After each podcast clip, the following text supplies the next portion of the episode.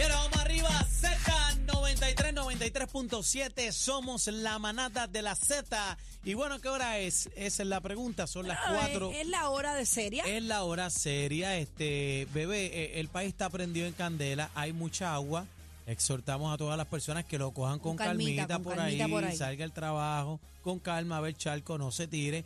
Pero vamos al asunto serio. Dígame, bebé. Bueno, eh, aparente y alegadamente Charbonnier coachó a su empleada sobre cómo contestar a los agentes federales. ¿Qué? Tenemos en entrevista telefónica al licenciado Eddie López que nos va a estar hablando un poquito más sobre este tema. Eh, ya han pasado unos añitos sobre, sobre este caso, ahora es que Sí, está saliendo todo.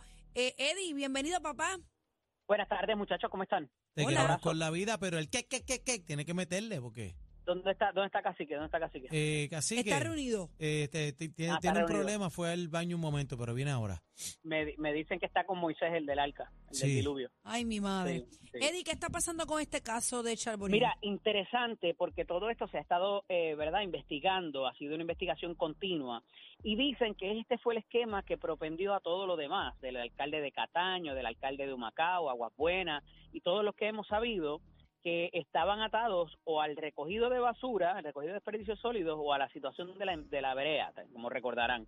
Y que por aquí es donde, donde todo esto trasciende, pero la representante alegadamente involucra a su esposo, digo alegadamente no, porque los acusaron, a su hijo, a su esposo y a varias de, a varios de sus eh, colaboradores, o sea, sus empleados en las oficinas. Todo esto comienza por un empleado que había sido eh, de alguna manera sancionado y que lo votaron en buen español puertorriqueño y que dice, ah, tú me votaste, pues mira, este, by the way, esta persona me había subido el sueldo para que yo le diera parte de mi salario. Y esta es la imputación que se hace. Mientras tanto, todo esto ocurre, eh, se sabe que hay una investigación de diversos eh, representantes en la Cámara. Y todo el mundo empieza a borrar celulares, todo el mundo empieza a hablar y a Todo el mundo embarrado, embarrado con la. Chacho. y entonces, a diferencia de la esfera local, en la esfera federal, hay unos delitos que tan siquiera por tú mentirle y decirle la hora incorrecta a un agente federal. Ay, mi y oye, no es del FBI, puede ser a alguien, a un inspector del correo. Tú le mentiste, automáticamente son cinco años, es un delito de cinco Ese es años. perjurio, correcto. No es, no es perjurio, es un tipo de obstrucción a la justicia. Ya, diantre, Eh, peor. Pero, automátic- pero automáticamente son cinco años de cárcel. Para que ay, por ay, eso, ay, es, ay. que, Pa' que por eso es que en lo federal tiene aún más relevancia el asunto de que quédate callado porque todo lo que digas va a ser usado en tu contra. No puede ser usado, va a ser utilizado en tu contra.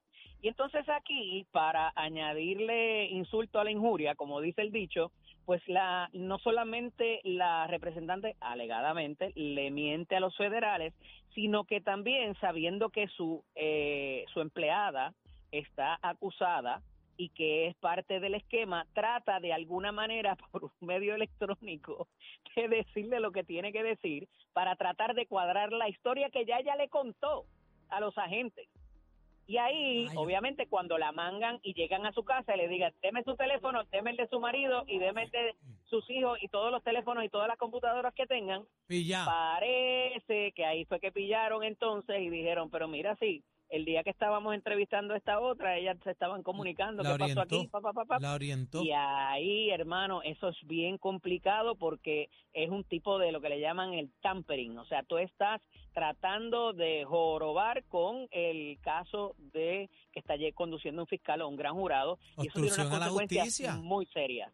Y fíjate que ayer, cuando la joven se declara culpable, la empleada se declara culpable, la representante. Ella subió unos textos bíblicos a las redes. Hablando del apocalipsis y de San Judas y de, de medio mundo, que cómo va a ser que alguien la haya traicionado de esa manera, después de haberla ayudado. Oiga, sepa que el que te ayudó a robar también va a tener poca lealtad con usted, Mm. porque va a buscar salvarse, así que... Sí, todo, Pero- el mundo, esto todo el mundo es jala lo que para le su llaman esquina. los gringos, claro. Pero partimos de la premisa, partimos de la premisa que está todo mal.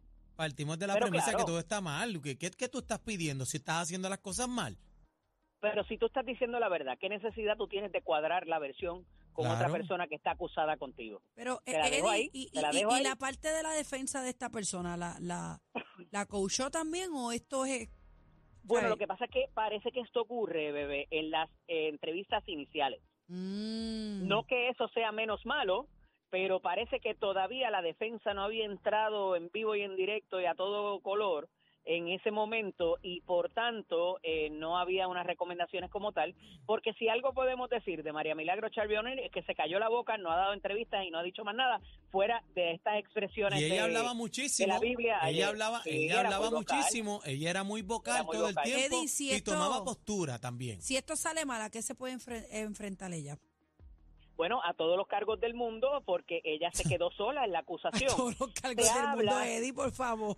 El se apocalipsis. habla, no, no, te explico qué es lo que pasa. Se habla de que ahora, al quedar ella y su esposo y su hijo, ella va a buscar sa- buscar salvarlos a ellos con un- algún tipo de acuerdo. Es lo que se lo que se intima, ¿verdad? Lo que lo que se deduce de lo que lo- las pocas herramientas que le quedan. Y para eso tiene que, obviamente, la fiscalía, si va a acceder a este tipo de acuerdo, va a tener que tener un, un- un tipo de premio jugoso.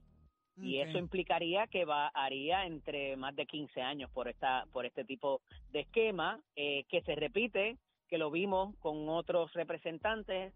Y me parece y esta aquí está la premisa de hoy compañeros lo vamos a seguir viendo en otros políticos. No voy a especificar qué pero vienen por ahí más investigaciones y vienen quizás más arrestos también Ay, papá. Can, Eh, can, Pero la Eddie, musiquita. ca, ca, ca, pero Eddie, eh, yo no sé, yo tengo una frustración porque es que en año de elecciones caballo en, no, en año de elecciones y todo durante todo el cuatrenio hemos visto este es el cuatrenio con más alcaldes que han sido este verdad acusados eh, de, de, de, de, de Aquí todas las todos por el mismo esquema por el, por el mismo esquema, pero entonces eh, nos tenemos que acostumbrar, normalizar esto, ¿verdad? Claro Los políticos. No, jamás, Eh, jamás, entonces es como jamás. que todos los días sale una noticia, entonces pues nada, pues pasó. No, es que la corrupción, o sea, lo primero que dicen es que la corrupción existe en todos lados. Caramba, pero ellos no son los postular. encargados. Por eso es que debemos postular a Neida Maldonado, porque yo sé que ella sería incapaz de algún Uf. esquema de esto, Ay, muchachos, jamás en la vida. Para lo que sea. Déjame tranquilita lo mío aquí Mira en cómo, Z. tiene, mira, mira cómo tienes a la gente en tu casa corriendo por la sombrita. Ah, bueno, pero en casa, en casa, en casa el Senado y el gobierno soy yo. Mm, por la sombra, papá. ¿Dónde te consigo?